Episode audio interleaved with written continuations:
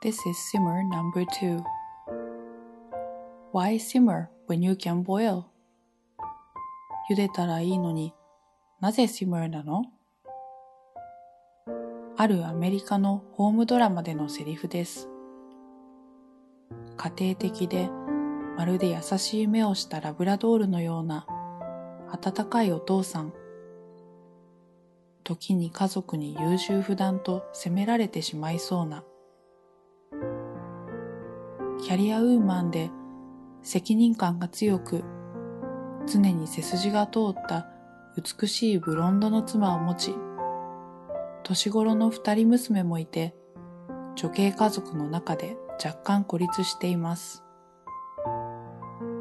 ある時彼は一年発起して仕事を辞め、静かな情熱であった料理を仕事とすべく、まず自身の料理教室をオープンします。そこで生徒として出会った素朴だけれど明るく奔放で自由な独身女性に心惹かれるも大切な家族を思いブレーキをかけるのでした。その女性が受講中、軽やかに楽しげに笑いながらポーンと投げかける一言。Why simmer when you can boil? 茹でたらいいのになぜ simmer なの？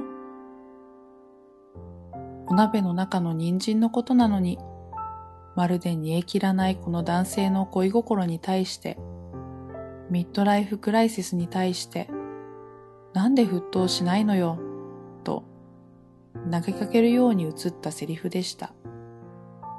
そして、えっと、だからね、と、調理法の説明をする真面目なお父さんなのでした。